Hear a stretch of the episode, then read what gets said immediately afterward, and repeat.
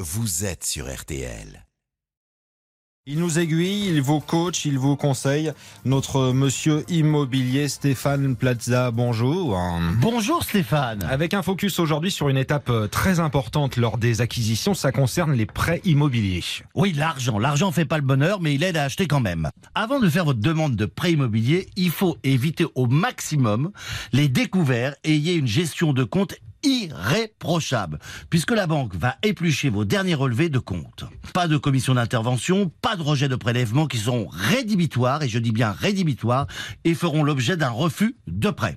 Gardez en tête quand même que votre taux d'entêtement ne devra pas dépasser 33%. C'est-à-dire que le montant de la mensualité cumulée à vos autres charges fixes assimilées à des emprunts, crédit immobilier, crédit de consommation, leasing par exemple, devra représenter au maximum 33% de vos revenus cumulés. Les banques regarderont également votre reste à vivre, c'est-à-dire ce qu'il vous restera sur votre compte par personne dans le foyer une fois vos charges de crédit payées.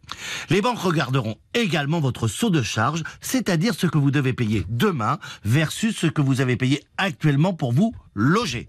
Veillez donc à préparer votre projet en épargnant afin de montrer à la banque que vous serez en capacité d'assumer votre future charge de remboursement. La banque regarde également votre situation professionnelle et appréciera le risque en fonction de la stabilité de votre statut. Il faudra justifier d'un CDI ou de la pérennité de vos revenus sur les trois dernières années d'activité. J'ai bien dit les trois dernières années. Aujourd'hui, les banquiers sont beaucoup plus vigilants et les refus plus fréquents. Il est donc important de vous entourer de professionnels en prévision d'un futur projet immobilier. Et Stéphane, est-ce qu'il est bon de constituer un peu d'apport pour euh, l'achat immobilier? L'idéal est d'avoir un apport de 10%. Cet apport est entendu en complément des frais de notaire, de garantie de dossier. Les frais de notaire sont de l'ordre de 2,5 à 3% pour le neuf, je répète, et pour l'ancien à peu près de 8. Il est possible de faire que l'apport des frais dépassant les prix de l'acquisition, mais toutes les banques ne vont pas vous suivre. Attention également au financement avec les travaux.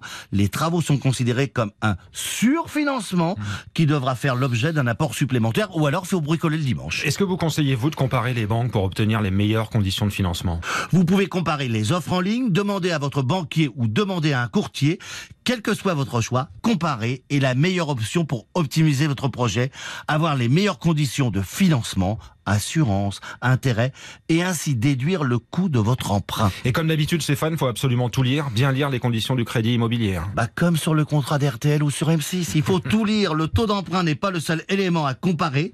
Lorsque l'on souscrit un prêt immobilier, vous devez en effet bien lire les conditions de l'assurance emprunteur, liées au crédit et les conditions de remboursement du prêt.